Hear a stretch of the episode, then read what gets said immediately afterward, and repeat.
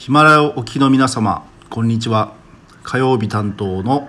群馬で看板屋をしております茂木正直です。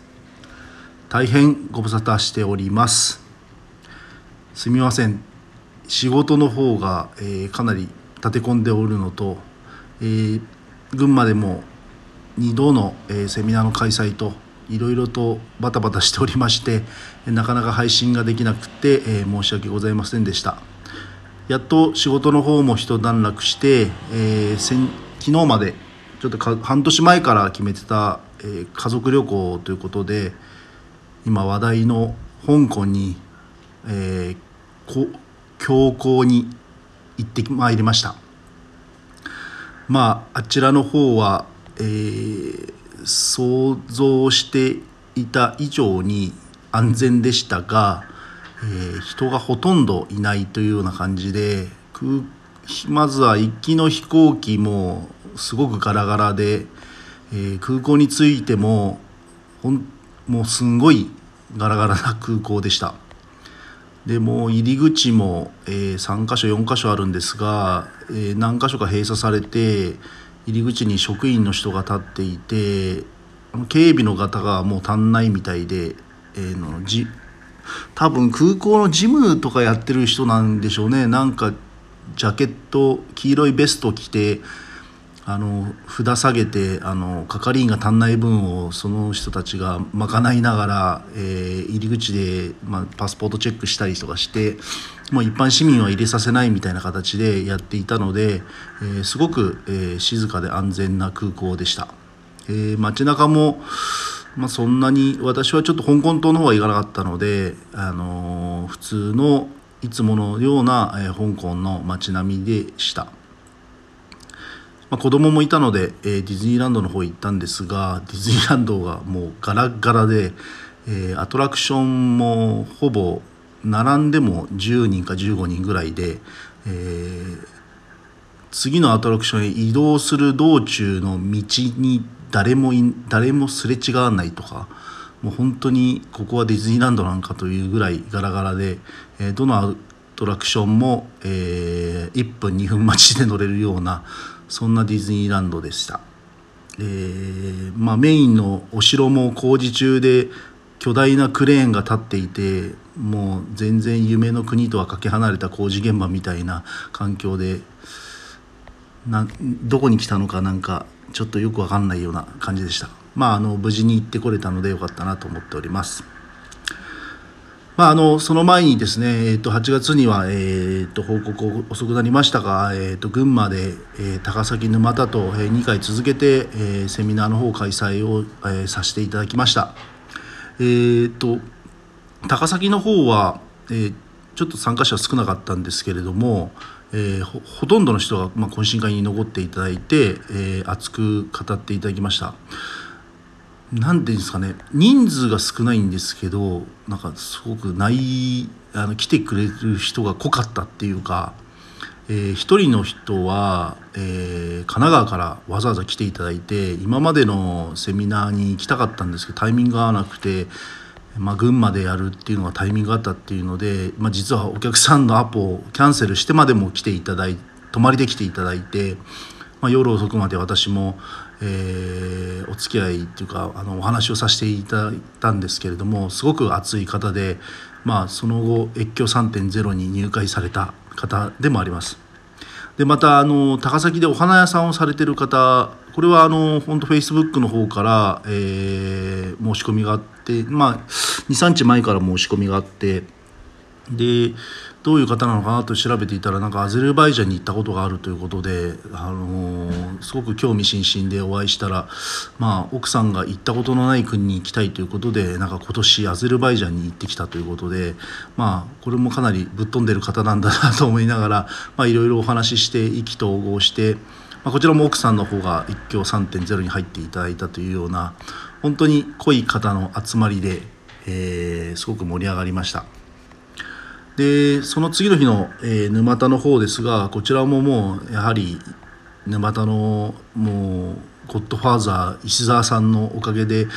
すごく、えー、もう40名以上の方に集まっていただきまして熱い熱い、えー、セミナーが開催することができました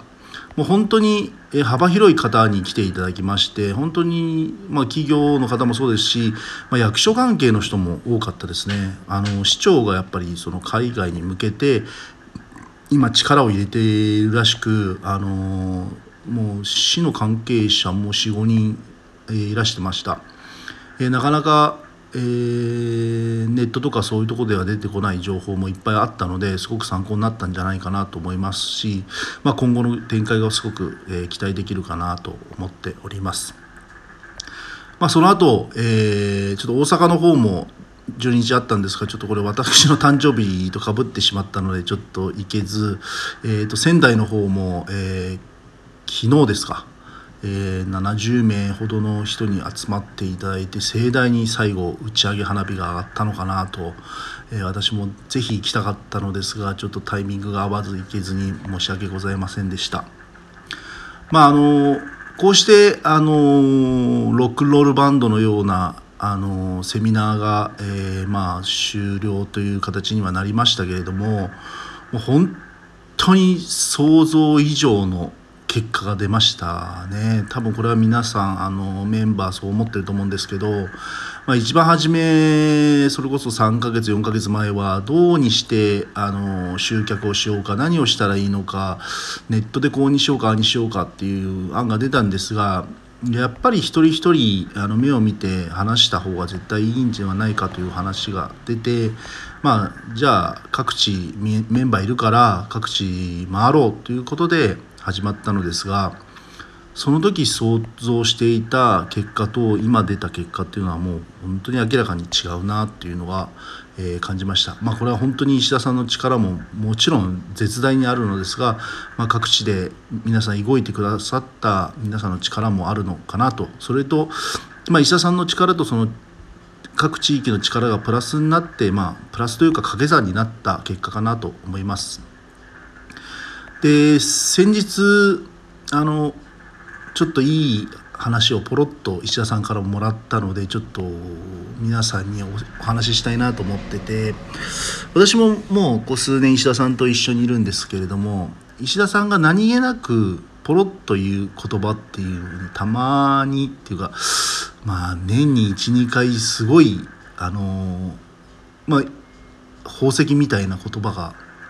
出る時があって。それが先日ちょっと話してた時にあの私のし、まあ、今回この越境会に入ってから知り合った仲間で、まあ、海外に、ま、事業展開をしてる人がいましてで今とある国にかなり力を入れていて、まあ、向こうにも会社を作ろうかなということで今一生懸命動いてて、まあ、その人からいろんな現地の状況の話を聞いてて私もちょっと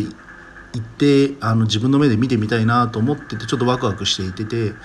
で石田さんとちょっと飲んでる時に「あのもっちゃん最近今気になってる国どこ?」って言われた時に、まあ、その国の話をしたんですよね。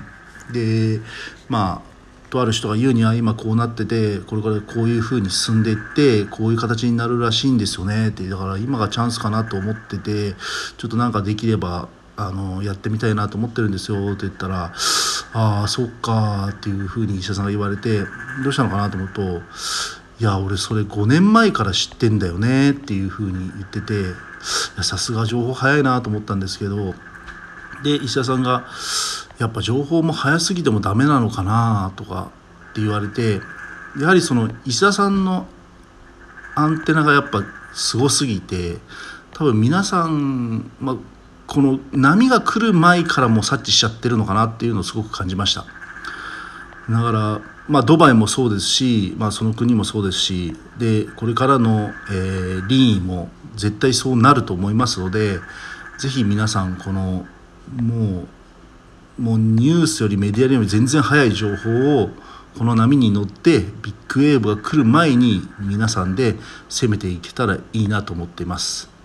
なのでぜひリーも石田さんがもう5年前から目をつけてるっていうことはそろそろもう爆発をする時期だと思いますので、えー、ぜひぜひ、えー、乗り遅れないように今回皆さんお待ちしております。それではまたごきげんよう。